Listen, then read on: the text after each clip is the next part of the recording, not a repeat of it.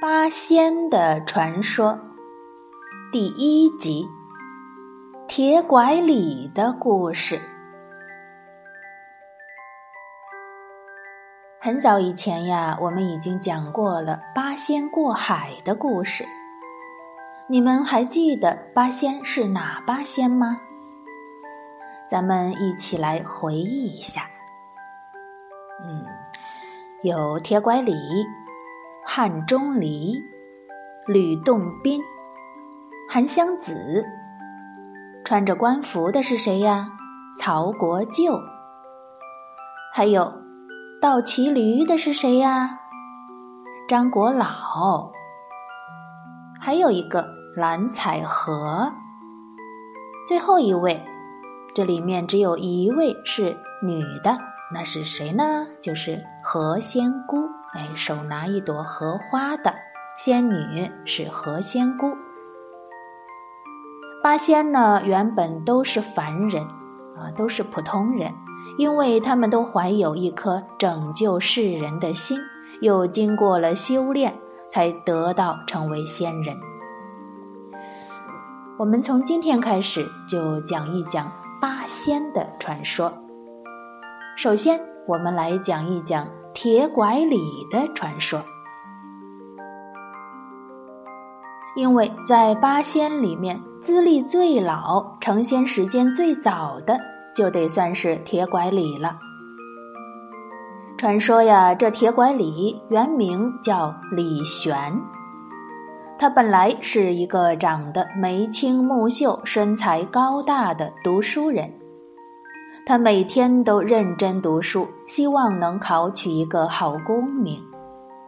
但是谁知道考场腐败，考官收了别人的贿赂，故意不让他考中。李玄十分灰心，就看破了红尘，学道求仙去了。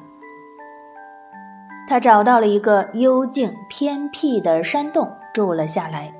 每天潜心修炼，静坐沉思，但是好几年过去了，却仍然没有什么变化。他觉得自己无法得道成仙的原因，是因为没有老师的指点，光靠自学不行。于是他就决定到华山去拜访太上老君李耳。李玄一路上跋山涉水，历尽了千辛万苦，终于来到了华山。他站在山顶上，向四面望了望，没有找到太上老君居住的地方。正在失望之际，忽然他看到有两个道童向他走过来。那两个童子走到他的面前，问道。你是李玄吗？李玄回答说：“是啊，二位仙童怎么会知道我的名字啊？”道童说：“我家师傅早就知道你会来华山找他，就命我二人前来接你。啊，不知你家师傅是哪一位？我家师傅正是你要拜访的太上老君呀。”李玄听了，非常惊喜，便随着两位童子来到了太上老君隐居的地方。到了大堂，李玄看到一位仙风道骨的长胡子老者坐在正中。他知道这就是太上老君了，赶紧上前叩拜。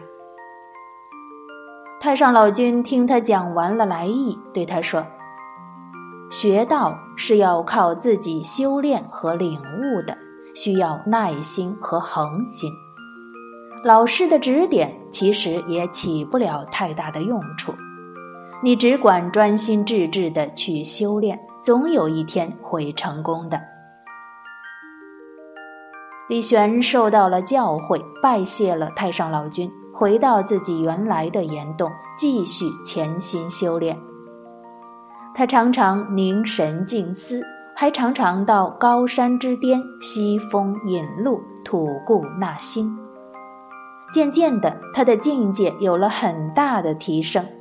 他可以使自己的精神脱离身体，飘到很远的地方去，啊，就是真正的神游。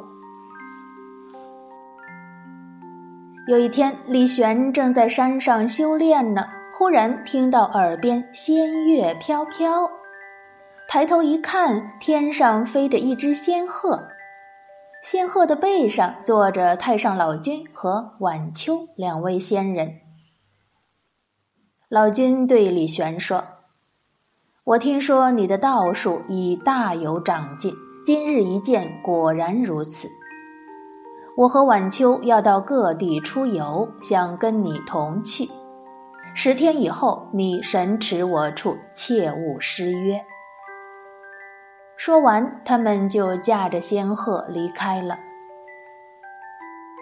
十天一眨眼就过去了，李玄要赴老君之约，临走之前，他叮嘱一个叫杨子的徒弟说。为师要去赴老君之约了，我的神魂离去，肉身留在这里，你要好好的看护。如果过了七天，我的神魂还没有回来，你再将我的肉身焚化，切记切记。说完，李玄席地而坐，默念咒语，转眼之间，他的灵魂就离开了肉体，飘然而去。徒弟杨子遵从老师的教诲，精心看护着老师的肉身，一步也不敢离开。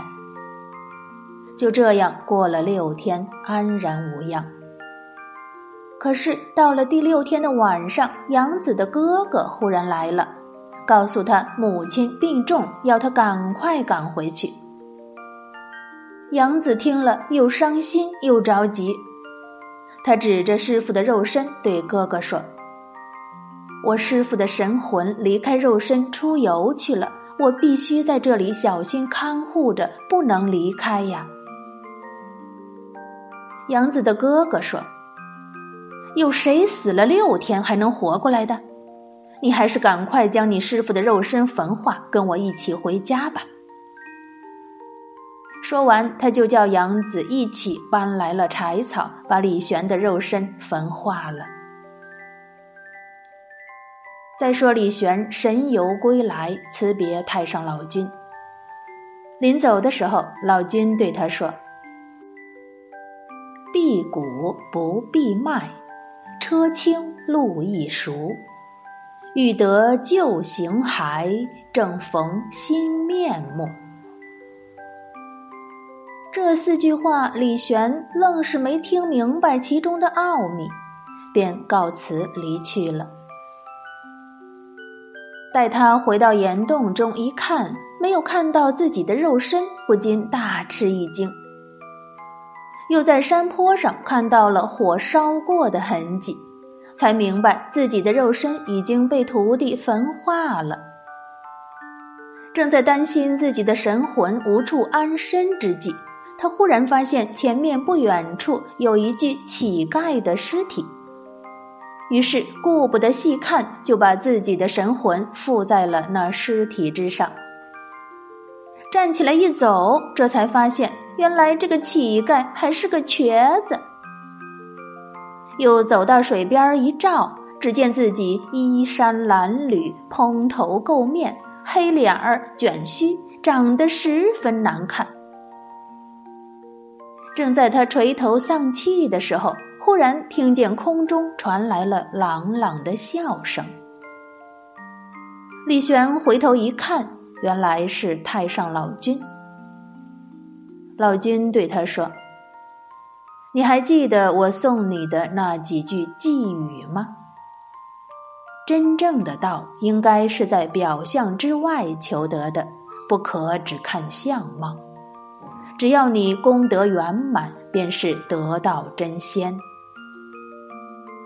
李玄顿时大彻大悟。太上老君又送给他一只金箍，一根铁拐杖。自此，李玄功德圆满，得道成仙。因为太上老君送他的那根铁拐，所以人们又都叫他铁拐李。好了，铁拐李的故事我们就讲完了，小朋友们晚安。